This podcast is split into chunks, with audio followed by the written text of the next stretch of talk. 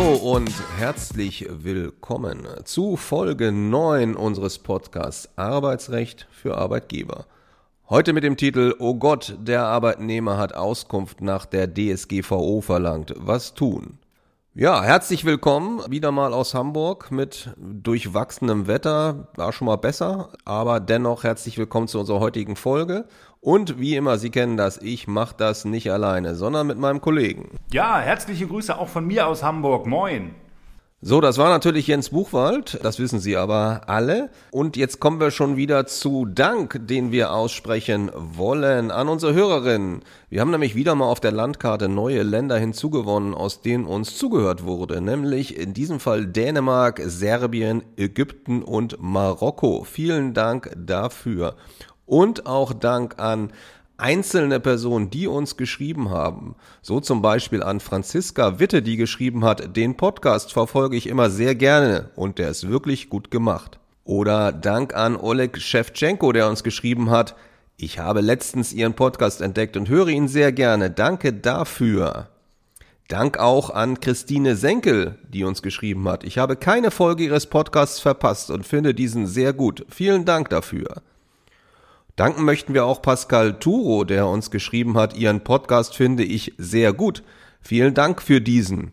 Und zuletzt nochmal Dank an Christian Gösker, der uns geschrieben hat, sehr interessanter Podcast. So, wie immer mit dem kurzen Vorgeplänkel starten wir auch dann rein mit Neuigkeiten. Und hier heute haben wir zwei Sachen, äh, die wir erzählen wollen, die beide aus der Gesetzgebung stammen. Und beginnen wird mein Kollege. Ja, und wir haben wieder mal das Thema Hinweisgeberschutzgesetz beziehungsweise Umsetzung der Whistleblower-Richtlinie. Letzte Woche haben wir da eine wunderschöne Schlagzeile in der FAZ für Sie entdeckt. Deutschland muss 61.600 Euro am Tag als Strafe an Brüssel zahlen. Ja, was hat's denn damit auf sich? Also kurz zum Hintergrund. Die Whistleblower-Richtlinie sieht bekanntlich vor, dass Hinweisgebern geeignete Kanäle zur Verfügung gestellt werden müssen, über die Verstöße vertraulich gemeldet werden können. Und bereits bis zum 17. Dezember 2021 hätte der nationale Gesetzgeber diese Richtlinie zum Hinweisgeberschutz in ein bundesdeutsches Gesetz umsetzen müssen. Ja, Sie haben alle mitbekommen, dieses Jahr gab es bereits den ein oder anderen Anlauf um die Richtlinie in nationales Gesetz umzusetzen. Zuletzt hatte der Bundesrat seine Zustimmung zum geplanten Hinweisgeberschutzgesetz äh, nicht erteilt. Und wir befinden uns also immer noch im Loop. Das Hinweisgeberschutzgesetz ist immer noch nicht in Kraft getreten. Und wir hatten bereits berichtet, dass es diesbezüglich ein sogenanntes Vertragsverletzungsverfahren gibt. Also die EU hat die Bundesrepublik Deutschland vor dem Europäischen Gerichtshof verklagt. Und in dieser, beziehungsweise in der letzten Woche ist bekannt geworden, was dort in dieser Klage Näheres äh, verlangt worden ist. Und zwar hat die EU in dieser Klage äh, für jeden Tag seit Ablauf der in der Richtlinie festgelegten Umsetzungsfrist bis zum Tag der Behebung des Verstoßes 61.600 Euro pro Tag, mindestens jedoch 17.248.000 Euro seitens der Bundesrepublik Deutschland an die EU gezahlt werden. Das mal eine Hausnummer, um Ihnen zu verdeutlichen, ähm, welche Konsequenzen auch der Bundesrepublik Deutschland drohen, wenn EU-Richtlinien nicht zeitnah umgesetzt werden. Und wie ist denn der Stand eigentlich bezüglich des Hinweisgeberschutzgesetzes? Also in der FAZ war zumindest auch zu lesen, dass in der vergangenen Woche eine sogenannte Arbeitsgruppe installiert werden sollte, die den Vermittlungsausschuss vorbereiten soll. Weitere Informationen sind aktuell noch nicht aus Berlin durchgesickert. Wir halten sie aber diesbezüglich auf dem Laufenden so dass ich jetzt das Wort wieder an meinen Kollegen Alexander Scharf äh, übergebe mit der Frage, welche weiteren Neuigkeiten aus der Gesetzgebung haben wir denn noch? Ja, einmal noch kurz im Nachtclub zum Hinweisgeberschutzgesetz. Wenn wir es denn endlich mal haben sollten, dann werden wir natürlich auch ein Webinar für Sie anbieten, um Ihnen zeitnah zu sagen, was Sie dann trifft, welche Pflichten Sie dann treffen und wie Sie die umsetzen können. Ja, eine weitere Neuigkeit, auch ähnlich nervig, muss man sagen, wie das Hinweisgeberschutzgesetz, das Thema Arbeitszeiterfassung. Ja, da haben Sie ja mitgekriegt, äh, dass es ein Urteil des EuGH gab aus 2019, wenn ich es richtig in Erinnerung habe, und ein Urteil des Bundesarbeitsgerichts aus dem letzten Jahr wo ja letztlich drin steht, dass der Arbeitgeber äh, die Arbeitszeit zu erfassen hat, das heißt Beginn, Ende und Dauer vor allen Dingen der Arbeitszeit. Und äh, wir hatten ihm schon beim letzten Podcast mitgeteilt, dass es ja nun endlich einen Entwurf gibt des Arbeitsministeriums in Deutschland. Das wird aber sicherlich noch einige Zeit dauern. Und wir befinden uns ja spätestens mal seit dem Urteil des Bundesarbeitsgerichtes, dass er gesagt hat, schon jetzt müsst ihr, liebe Arbeitgeber, dieser Pflicht nachkommen. Befinden wir uns in so einer Schwebezustand ohne eine gesetzliche Regelung. Und in diesen Schwebezustand hat jetzt unter anderem das Arbeitsministerium aus Nordrhein-Westfalen reingegrätscht und hat gesagt, naja, die Pflicht besteht, und solange es kein nationales, also kein Bundesgesetz gibt, haben wir hier einen Erlass gemacht, wie wir das in Nordrhein-Westfalen handeln wollen. Und da haben die eben gesagt, naja, der, die Arbeitgeber sind eben schon jetzt verpflichtet, die Arbeitszeit zu erfassen. Und wenn es zu Betriebsbesichtigungen kommt oder es sonstige Gelegenheiten gibt, wo Kontakt mit einem Arbeitgeber aufgenommen wird, zum Beispiel das hatte ich auch in einer Konstellation, wenn ein Arbeitnehmer sich an die Behörde wendet und Verstöße gegen das Arbeitszeitgesetz meldet. Äh, auch in solchen Konstellationen, wenn dann eben Kontakt besteht zwischen der Arbeitsschutzbehörde und einem Arbeitgeber, da wird dann jeweils eben darauf hingewiesen, dass Arbeitgeber verpflichtet sind, ein System zur vollständigen Arbeitszeiterfassung einzuführen und das eben auch anzuwenden. Wenn ein solches System fehlt, dann soll es eine Anordnung geben, eine behördliche Anordnung, so ein System einzurichten. Was vielleicht ganz wichtig ist an dieser Stelle, es soll aber nicht sofort möglich sein, ein Bußgeld zu erlassen, sondern es kommt eben zunächst erstmal nur zur Anordnung, so ein System einzurichten. Dann soll aber die Behörde nach dem Erlass auch das weiter überwachen. Und wenn dann festgestellt wird, dass die Anordnung zur Einrichtung eines solchen Systems eben missachtet wird, dann soll es tatsächlich auch Bußgelder geben können. Positiv ist zunächst mal, dass ja die Form der Aufzeichnung derzeit noch völlig frei ist. Das Bundesarbeitsgericht hat dazu nichts gesagt. Und es gibt auch keine gesetzliche Vorgabe dazu. Deswegen sagt auch der Erlass, Ihr könnt im Prinzip alles machen, was ihr wollt. Ob ihr nun die alte gute Stechuhr äh, nochmal neu belebt, ob ihr digital erfassen wollt, ob ihr eine App nutzen wollt oder ob ihr es handschriftlich aufschreiben wollt, das ist alles möglich. Also ohne dagegen zu verstoßen. Aus unserer Sicht macht es sicherlich Sinn, sich auf die digitale Erfassung vorzubereiten, weil die wird ja realistischerweise kommen. Und wenn man dann jetzt das einführt und es später nochmal ändern muss, ist das letztlich doppelte Arbeit. Insofern macht es sicherlich Sinn, hier ein digitales System zu nutzen. Was in dem Erlass noch drin steht, ist, dass auch das Thema Vertrauensarbeitszeit, was ja immer wieder in diesem Zusammenhang genannt wird, und da sagt der Erlass ganz deutlich, das ist weiterhin möglich, Vertrauensarbeitszeit zu vereinbaren.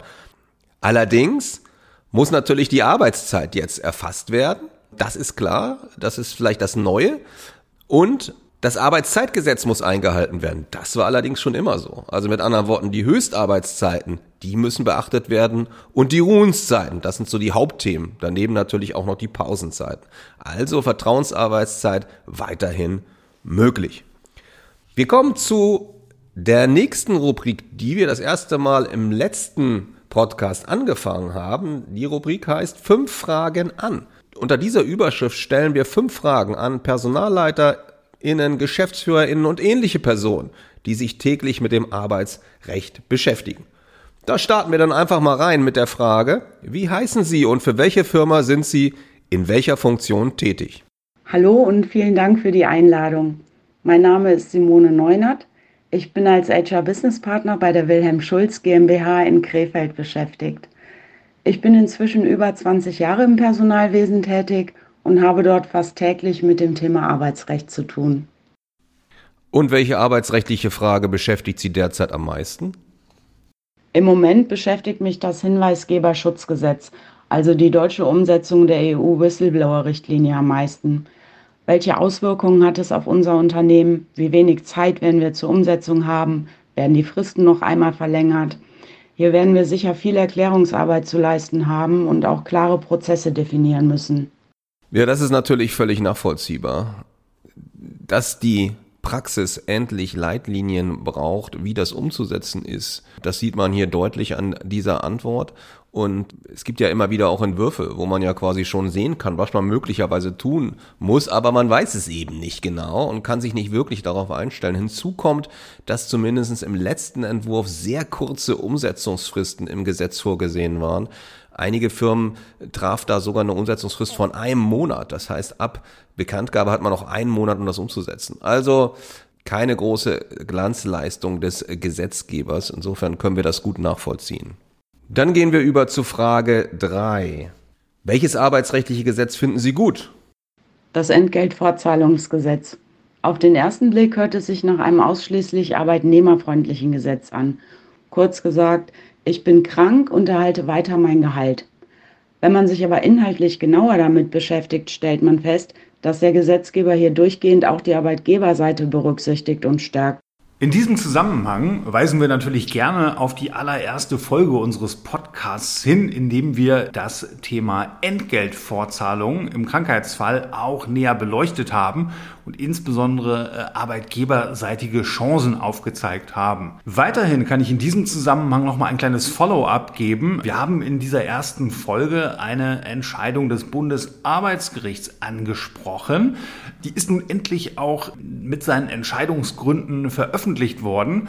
Und dieses Urteil besprechen wir im Rahmen unserer Artikelserie in der Gruppe Arbeitsrecht für Arbeitgeber bei LinkedIn. Also diesbezüglich ein bisschen Cross-Promotion unsererseits. Schauen Sie gerne rein. Wir stellen Ihnen dieses Urteil dort ausführlich vor. Jetzt Frage 4, Frau Neunert. Auf welches arbeitsrechtliche Gesetz bzw. welche arbeitsrechtliche Regelung könnten Sie gut verzichten? Dazu fällt mir als erstes die Hinweispflicht zur Urlaubsübertragung und zum Urlaubsverfall ein. Warum reicht es nicht aus, das Thema einmalig abstrakt im Anstellungsvertrag zu regeln? Der kalenderjährliche konkrete Hinweis an jeden Mitarbeiter kostet meines Erachtens unnötige Arbeitszeit. Es wäre auch komfortabel, wenn man den Hinweis automatisiert mit der Entgeltabrechnung beispielsweise frühzeitig im September erbringen könnte. Aber auch das ist nicht zulässig. Ja, ein schönes Beispiel aus der Praxis, wie europäisches Recht in nationales Recht umgesetzt wird und dann dazu führt, dass Arbeitgebern weitere Pflichten auferlegt werden. Da muss man natürlich sagen, diese Entwicklung wird sich in Zukunft weiter fortsetzen. Mein Kollege Alexander Scharf hatte ja in der vergangenen Folge auch bereits auf die Entgelttransparenzrichtlinie der EU hingewiesen. Und Thema des heutigen Podcasts ist ja der Auskunftsanspruch nach der DSGVO. Welche Konsequenzen hat das für Sie in der Praxis? Ja, Sie als Arbeitgeber werden sich darauf einstellen müssen, dass aus Europa beziehungsweise genauer gesagt seitens der EU weitere Pflichten auf Sie zukommen. Und zuletzt noch die fünfte Frage. Welchen Rat würden Sie dem Bundesminister für Arbeit gerne geben? Wir beschäftigen uns jetzt seit Monaten mit der Arbeitszeiterfassung. Der EuGH hat bereits in 2019 das sogenannte Stechuhrurteil gefällt. Es gibt seit September 22 einen Beschluss des Bundesarbeitsgerichts, nachdem die Arbeitgeber zur Arbeitszeiterfassung verpflichtet sind. Mein Rat an Herrn Heil. Nicht weiter prüfen und verhandeln, sondern endlich umsetzen und konkret werden. Die Unternehmen brauchen klare und verbindliche Regeln für die Arbeitszeiterfassung. Ja, da können wir nur voll zustimmen. Also es ist wirklich äh, nervig, dass wir Situationen haben, und zwar jetzt hier nicht das erste Mal bei der Arbeitszeiterfassung, sondern im Prinzip ja auch beim Nachweisgesetz hatten wir das Thema, beim Hinweisgeberschutzgesetz haben wir jetzt wieder das Thema, äh, dass es Verpflichtungen gibt, eine Regelung zu schaffen, aber sie einfach nicht geschaffen wird, beziehungsweise sie lange auf sich warten lässt. Zu Recht weist ja Frau Neunert darauf hin, dass wir äh, das Urteil des EuGH haben, das vor fast vier Jahren jetzt ergangen ist, dass wir das Urteil des Bundesarbeitsgerichts aus dem letzten Jahr hatten und trotzdem haben wir noch kein neues Gesetz. Jetzt haben wir endlich mal einen Entwurf, aber realistischerweise wird das noch einige Monate dauern, bis das in Gesetzesform gegossen wird und vermutlich auch nicht so, wie es im Entwurf steht. Also für Arbeitgeber natürlich eine sehr bescheidene Situation, weil man einfach schlicht nicht weiß, was man umsetzen soll. Ja, und natürlich nochmal ganz herzlichen Dank an Simone Neunert. die sich hier die Zeit genommen hat und die Mühe, unsere Fragen zu beantworten. Also wirklich haben wir uns sehr drüber gefreut. Wenn Sie auch mal äh, ein Interview uns äh, geben wollen, melden Sie sich gerne bei uns, schreiben Sie uns an. Unsere E-Mail-Adressen äh, gibt es ja in den Shownotes. Und dann würden wir Ihnen eben auch die Möglichkeit geben, hier Ihre Sichtweise darzustellen. Dann kommen wir auch zum Schwerpunktthema unserer heutigen Ausgabe mit dem markigen Thema, oh Gott, der Arbeitnehmer hat Auskunft nach der DSGVO verlangt. Was tun? Aber genauso fühlen sich viele Arbeitgeber auch, so empfinde ich das zumindestens. Man hat sich mit der Thematik noch gar nicht beschäftigt, mit dem Auskunftsanspruch und plötzlich flattert einer am Schreiben ins Haus, wo Auskunft verlangt wird. Man weiß gar nicht, was man machen soll, was für Konsequenzen das alles hat. Und deswegen wollen wir uns des Themas heute mal annehmen, weil nach unserer Auffassung das doch immer mehr wird. Um was geht's eigentlich überhaupt? Es geht um Artikel 15 der Datenschutzgrundverordnung, kurz DSGVO. Da ist es ja so, es gibt erstmal zwei Akteure, nämlich die sogenannte betroffene Person, also die Person, deren Daten verarbeitet werden, also hier der Arbeitnehmende, und auf der anderen Seite der Verantwortliche, also derjenige, der die Daten verarbeitet, also hier der Arbeitgeber. Und da gibt's eben die Möglichkeit, nach Artikel 15 einen Auskunftsanspruch geltend zu machen gegenüber dem Arbeitgeber. Ja, worauf bezieht er sich denn? Was für Auskunft wird denn da verlangt? Also es geht insbesondere darum, welche personenbezogenen Daten eigentlich konkret durch den Arbeitgeber verarbeitet werden. So nennt das Gesetz das. Wobei verarbeiten letztlich alles bedeutet, was sie mit Daten machen können. Nicht zuletzt natürlich die Speicherung, aber auch alles andere, was man sich so vorstellen kann. Also das ist sozusagen der erste Punkt. Welche Daten werden denn konkret verarbeitet? Weiterer Punkt ist, wohin gehen denn diese Daten? Also welche Empfänger gibt es von diesen Daten? Vor allen Dingen außerhalb äh, des Arbeitgebers.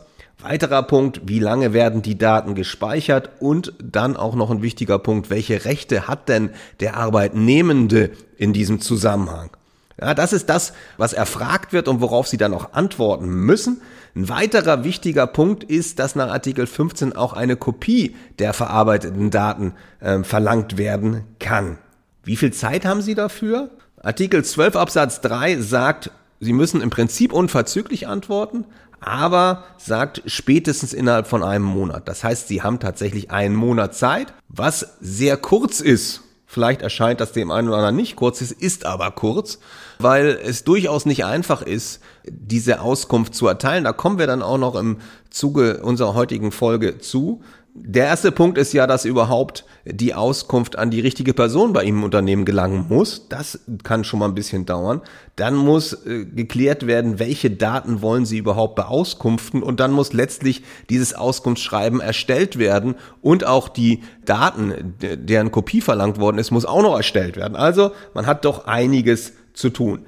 Theoretisch gibt es im Gesetz auch die Möglichkeit, diese Frist von einem Monat zu verlängern. Nämlich dann, wenn der oder die bei Ihnen aufgelaufenen Anträge komplex sind oder Sie ganz viele Anträge auf Auskunft bekommen haben. Die Voraussetzungen für diese Verlängerung sind aber eher restriktiv. Insofern würde ich mich nicht darauf verlassen, dass Sie diese zweimonatige Verlängerung geltend machen können. Um das ein bisschen praxisnäher zu machen, starten wir rein in das Thema mit äh, zwei Praxisfällen. Einem von meinem Kollegen und einem von mir damit Sie mal sehen, wann spielt das eine Rolle und wie gehen Leute damit um. Wobei, das wollen wir auch gleich nochmal darauf hinweisen, wir sind natürlich beide schwerpunktmäßig auf Arbeitgeberseite tätig, aber auch für Arbeitnehmer, wo wir diese Ansprüche geltend machen. Und da sehen wir halt immer wieder, wenn wir das dann mal machen, dass Arbeitgeber damit nicht, ich sag's mal vorsichtig, so optimal umgehen. Ja, ich berichte kurz von einer Fallkonstellation, die wir derzeit vom Arbeitsgericht Bremen betreuen. Da stehen wir an der Seite einer Führungskraft und mussten dort auch einen datenschutzrechtlichen Auskunftsanspruch gegen den Arbeitgeber geltend machen. Wie hat der Arbeitgeber darauf reagiert? Erstens, die Auskunft wurde zu spät erteilt. Das ist erstmal schon mal ein Minuspunkt. Zweitens, die Auskunft wurde unvollständig erteilt. Also es wurden einige Angaben aus dem Personalstammdatenblatt äh, übersandt. Es war aber offenkundig, dass diese Auskunft nicht vollständig sein konnte. Kleines anschauliches Beispiel, auch wenn das nicht den Kern der Angelegenheit betrifft. Es wurden zwei Dienstwagen mitgeteilt, die unser Mandant in der Vergangenheit mal gefahren hat mit den entsprechenden Kennzeichen. Aber der aktuelle Dienstwagen, der dem Mandanten überlassen worden ist, der wurde dort nicht mitgeteilt. Also das ist natürlich schon mal eine Steilvorlage für Arbeitnehmervertreter.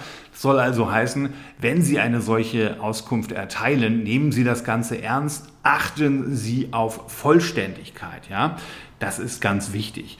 Und dann wurde zum Teil auch ähm, relativ abstrakt mitgeteilt, was dort verarbeitet wird. Es wurde also mitgeteilt, wir verarbeiten die Daten des Führerscheins, ja, ohne aber konkret mitzuteilen, welche Daten das jetzt im Einzelfall sind. Also welches konkrete Datum wird dort verarbeitet. Also eine solche generell abstrakte Mitteilung von Daten erfüllt den Auskunftsanspruch auch nicht. Das sozusagen einige der Probleme, die wir hier zu bearbeiten hatten.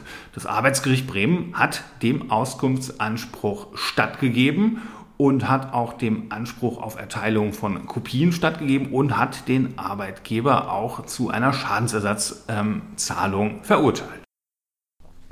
Ja, dann schließe ich mich auch nochmal mit einem Fall an, auch hier mal auf Seiten des Arbeitnehmers. Ich habe das hier mal genannt mit gewollt, aber nicht gekonnt.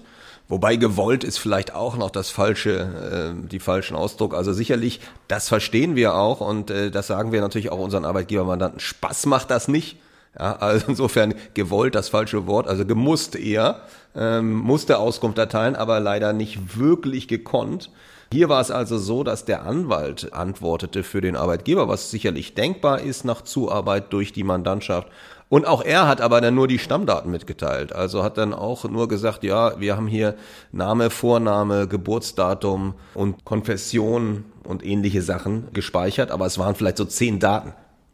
Und das kratzte natürlich nur an der Oberfläche. Das wäre schon schlimm genug gewesen. Aber dann kam auch noch die glorreichen Ausführungen des Anwaltes dazu, ja, man habe natürlich eine Personalakte und man habe auch weitere Dokumente. Die müsse man aber nicht beauskunften, weil die seien ja nur in Papierform vorhanden. Und das ist natürlich eine katastrophale Aussage. Also erstmal gibt man eine Steilvorlage und macht schon deutlich, dass man nicht alles beauskunftet hat. Und zum Zweiten ist es halt vollständig falsch, dass man Papierdokumente nicht beauskunften muss. Die Regelung ist völlig klar über das Bundesdatenschutzgesetz, dass sie eben auch Papierdaten beauskunftet werden müssen. Also darüber gibt es überhaupt keine Diskussion. Also sowas ist natürlich dann ganz schlimm. Da nur ein kurzer Schlenker dazu. In einem anderen Fall hatte ich die Situation, dass die Einmonatsfrist sich der Arbeitgeber gerne verlängern wollte. Ich habe ja schon gesagt, kann man machen, ist nicht ganz einfach. Hier war es aber besonders spaßig und zwar hat der Arbeitgeber versucht, die Frist zu verlängern, nachdem sie schon abgelaufen war. Das funktioniert natürlich auch nicht. Also deswegen unser Petitum dazu ernst nehmen. Ja, also dieser Anspruch muss ernst genommen werden und muss ernsthaft bearbeitet werden. Ansonsten führt das zu weiteren Problemen, nämlich zu einer Klage auf Auskunft und zur Klage auf Schadenersatz. Dazu kommen wir dann auch gleich nochmal und erzählen Ihnen dazu, wie da eigentlich der Stand der Rechtsprechung zurzeit ist. Wir gehen dann über zu der Frage, was sind eigentlich die Hauptprobleme, wenn man als Arbeitgeber mit so einem Auskunftsanspruch konfrontiert wird. Zunächst mal was natürlich katastrophal wäre, wäre, wenn man die Auskunft an die falsche Person erteilt. Ja, also wenn Heinz Müller sich an Sie wendet und sagt, ich hätte für Lieschen Meier gerne eine Auskunft und Sie denken, oh ja, das ist ja Lieschen Meier, die sich bei uns meldet, dann machen wir das mal schnell. Und Sie beauskunften sehr umfangreich mit allen möglichen personenbezogenen Daten an eine Person, der das überhaupt nicht zusteht. Das wäre natürlich katastrophal und auch eine Steilvorlage äh, für ein Bußgeld, was Sie dann möglicherweise kriegen. Also deswegen müssen Sie natürlich erstmal klären, ob derjenige, der hier eine Auskunft geltend macht, auch derjenige ist, der er vorgibt zu sein. Das ist häufig nicht kompliziert. In der Regel reicht es aus, wenn er auf einer, sagen wir, einem typischen Kommunikationsweg mit Ihnen kommuniziert, nämlich zum Beispiel über eine E-Mail-Adresse, die Sie bisher auch schon hatten, dann ist das okay. Ansonsten gibt's aber auch die Möglichkeit, über die Post mit einem Postident-Verfahren sicherzustellen, dass Sie hier es wirklich mit dem Arbeitnehmenden zu tun haben. Zweiter Punkt, hatte ich vorhin schon so ein bisschen darauf hingewiesen, es ist auch wichtig, dass dieser Auskunftsanspruch oder das Schreiben oder die E-Mail, wie auch immer, erstmal zur Kenntnis genommen wird. das ist häufig wirklich ein Problem, dass die irgendwo versandet und überhaupt nicht dahin kommt, zum Beispiel zur Geschäftsführung oder wo auch immer die hin soll oder zum Anwalt, wo sie hin soll. Also das ist ganz, ganz wichtig, dass Sie also Prozesse etablieren im Unternehmen und den Arbeitnehmenden äh, in ihrer Firma klar machen, wenn sowas kommt, wo das dann hin muss. Ja, da kann ich Ihnen auch nur dringend äh, eine Schulung ans Herz legen. Sie sind ja verpflichtet, Ihre Arbeitnehmenden einmal pro Jahr zu schulen im Datenschutzrecht und da wäre das sicherlich ein Thema. Ja, da können Sie auch gerne auf mich zukommen. Ich biete da kostengünstige Pakete an, wo Sie in anderthalb Stunden Ihre Mitarbeiter schulen können. Also das ist ganz wichtig und äh, Kenntnisnahme vom Antrag, aber dann auch das Fristenmanagement. Das heißt, wenn Sie dann sagen, gesehen haben, okay, ja, wir haben so einen Antrag bekommen, dann müssen Sie auch gleich die Frist intern notieren von einem Monat. Ja, damit das nicht schief geht, was äh, Herr Buchwald gerade hatte, wo es also so war, dass auch zu spät die Auskunft erteilt wird. Ja, also nicht nur unvollständig, sondern auch so verspätet. Das ist natürlich ganz unglücklich und deswegen Fristenmanagement ganz wichtige Thematik. Und dann eben Etablierung eines Prozesses. Also wie kommt der Auskunftsantrag zum Zuständigen? Was macht der dann? Mit welchen Abteilungen nimmt der Kontakt auf? Wo sind die Daten? Wie kann man die zusammenstellen? Und wie antwortet man aus die Auskunft? Das sind so Punkte, die man klären muss. Es ist nicht so einfach, das erst dann zu machen, wenn Sie erstmals so, eine, so einen Auskunftsanspruch gegen sich haben, sondern schön wäre natürlich, wenn Sie so einen Prozess vorher haben. Sind Sie im Übrigen auch datenschutzrechtlich zu verpflichtet? Aber macht sicherlich Sinn, das zu machen, weil das erstmal zu erstellen, quasi irgendwie, während Sie den Auskunft, die Auskunft erteilen müssen, ist nicht ganz so einfach.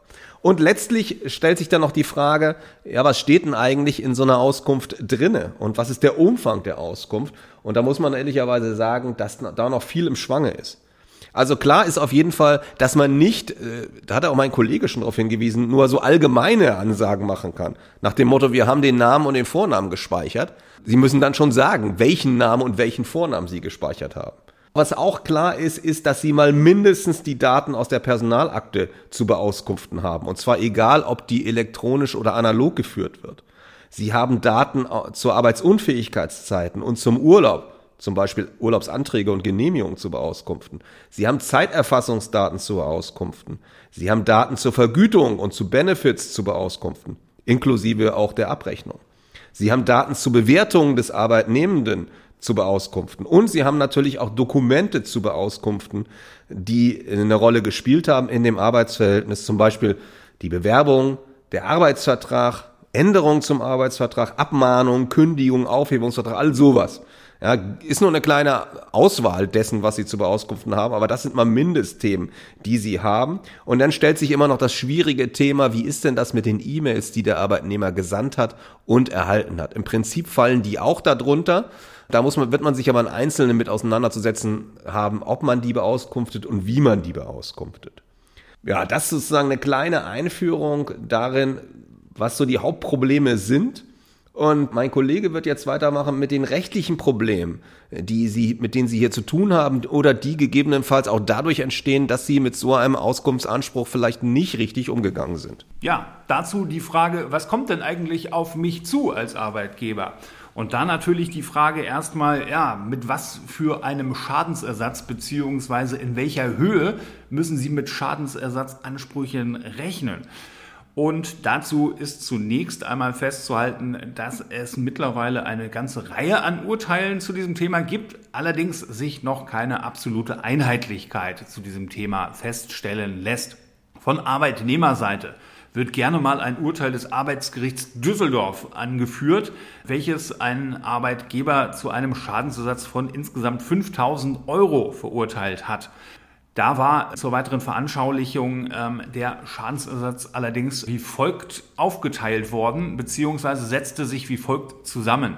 Für die ersten zwei Monate der Verspätung hatte das dortige Gericht jeweils 500 Euro als Schadensersatz angesetzt. Für die weiteren äh, drei Monate der Verspätung wurden dann jeweils 1000 Euro als Schadensersatz angesetzt und dann hatte die Auskunft, die ähm, schlussendlich erteilt wurde, auch noch zwei inhaltliche Mängel und dafür hat das Arbeitsgericht Düsseldorf dann noch einmal jeweils 500 Euro als Schadensersatz angesetzt, kam dann also insgesamt auf 5000 Euro. Weiterhin haben Sie vielleicht auch von meinem Kollegen ähm, dessen Artikel zu einer aktuellen Entscheidung des Arbeitsgerichts Oldenburg gelesen. Das Arbeitsgericht Oldenburg hat einen Arbeitgeber zu einer Schadensersatzzahlung von 10.000 Euro verurteilt. Vor dem Hintergrund, dass dort 20 Monate lang nicht auf ein Auskunftsverlangen eines Arbeitnehmers reagiert worden ist. Und ähm, Sie sehen also, nicht reagieren auf ein solches Auskunftsverlangen ist auch definitiv nicht die richtige Lösung. Was wird von Gerichten bei der Ermittlung der Höhe des Schadensersatzes denn eigentlich berücksichtigt? Einerseits muss berücksichtigt werden, dass die effektive Sanktionierung von DSGVO-Verstößen nur durch eine abschreckende Wirkung des Schadensersatzes zu erreichen ist. Und andererseits muss natürlich auch berücksichtigt werden, dass die Höhe des Schadens von der wirtschaftlichen Leistungsfähigkeit eines Arbeitgebers abhängen muss bzw. abhängen soll. Ja, alter Schwede, wenn man sieht, was da zumindest alles drohen kann dem Arbeitgeber, man wird verurteilt zur Auskunft, man kann, wird verurteilt zu Schadenersatz, dann stellt man sich doch die Frage, wie verhält man sich denn jetzt als Arbeitgeber? Was soll man machen, geschickterweise? Da hatte ich schon ein bisschen was zu gesagt, aber im praktischen Verfahren ist ja erstmal die Frage, ob man die Identität möglicherweise erstmal feststellen lässt. Das ist der erste Punkt. Was ganz wichtig ist, man sollte sich genau angucken, im Zweifel zusammen mit einem Anwalt, der davon Ahnung hat, äh, welche Fragen werden denn gestellt und auch nur die Fragen beantworten. Weil es ist durchaus nicht immer so, dass sämtliche Sachen, die in Artikel 15 drinstehen, auch abgefragt werden. Dann sollten Sie natürlich auch nicht alles beantworten, sondern nur das, was von Ihnen auch erfragt wird. Und dann kann, was man auch immer machen kann, also ich würde wahrscheinlich im Ergebnis auch jetzt nicht 100 Prozent Auskunft erteilen. Das ist ja auch nahezu unmöglich, sondern erstmal so weit, wie es denkbar und sinnvoll erscheint und dann eben sagen, wenn Sie weitere Auskünfte wollen, dann kommen Sie auf uns zu. Das ist regelmäßig auch wohl zulässig. Was man dann noch beachten kann oder wo man dann noch einen Ansatzpunkt hat, in Artikel 15 Absatz 4 steht eben auch nochmal drin, dass die Auskunft, äh, die sie dann erteilen, nicht Rechte von dritten Personen verletzen darf. Das heißt, man muss sich letztlich anschauen, wenn ich jetzt hier Daten rausgebe, werden dadurch die Rechte von dritten Personen beeinträchtigt. Wenn das der Fall ist, dann können sie sich möglicherweise an dieser Stelle weigern, solche Auskunft an bestimmten Ecken und Enden zu erteilen. Was dann noch eine Möglichkeit ist, das Bundesarbeitsgericht ist derzeit der Auffassung, dass wenn es dann zur Klage kommt auf Auskunft, dass es nicht ausreicht, einfach den Gesetzeswortlaut von Artikel 15 abzuschreiben. Das kann man dann möglicherweise einwenden und sagen, mit dieser Rechtsprechung ist der Antrag unzulässig und dann werden sie nicht zur Auskunft verurteilt. Allerdings wird man auch sagen müssen, das gehört dann auch ähm, zur Wahrheit dazu, sehr viele vor allen Dingen untere Gerichte, also Arbeitsgerichte, halten sich an diese Rechtsprechung des Bundesarbeitsgerichtes nicht. Und es ist auch nicht auszuschließen, dass diese sich in Zukunft ändern wird. Eine kleine Idee, die wir dann auch noch haben, ein Arbeitsgericht hat mal die Idee vertreten, häufig kommen ja solche Auskunftsansprüche in Zusammenhang mit einem Kündigungsschutzverfahren zustande, dass wenn man dann in einem Kündigungsschutzverfahren die Klage erweitert um einen Auskunftsanspruch und gegebenenfalls auch um Zahlung von Schadenersatz, dass das nicht sachdienlich sei, diese Klageerweiterung. Das hatte zumindest da das Arbeitsgericht vertreten. Das kann man auch mal überlegen, ob man das als Argument benutzt. Ja, das soll es zum heutigen, aus unserer Sicht sehr spannenden und sehr aktuellen Thema gewesen sein. Ein Blick in die Zukunft. Wir haben noch zwei Webinare in der ersten Jahreshälfte und zwar am 6. Juni zum Thema professionell kündigen, Personal abbauen und umstrukturieren und am 14.06. eine Live-Veranstaltung. Also nicht nur, jetzt sind ja alle live, auch das, das andere Webinar ist live, aber tatsächlich persönlich, mit persönlichem Treffen sozusagen, Meet and Greet in Hamburg, Business Breakfast, die wir auch früher gemacht haben, zum Thema richtig abmahnen und verhaltensbedingt kündigen. Da kriegen Sie dann auch noch was zu essen und was zu trinken und können dann uns beide, meinen Kollegen und mich genießen mit diesem Thema, was ja auch zum Kerngeschäft eigentlich ähm, jedes Personalverantwortlichen gehört, abmahnen und verhaltensbedingt kündigen.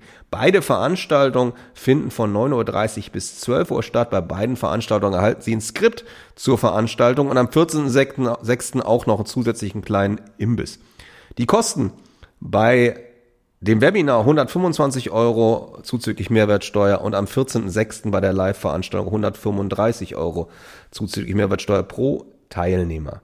Weitere Informationen zum Inhalt und zur Anmeldung finden Sie in den Shownotes. Da finden Sie auch einen Link zur Veranstaltung. Wie immer hoffen wir, dass auch die heutige Folge Ihnen gefallen hat. Würden uns über Bewertungen natürlich freuen, vor allen Dingen über gute Bewertungen freuen wir uns natürlich gerne.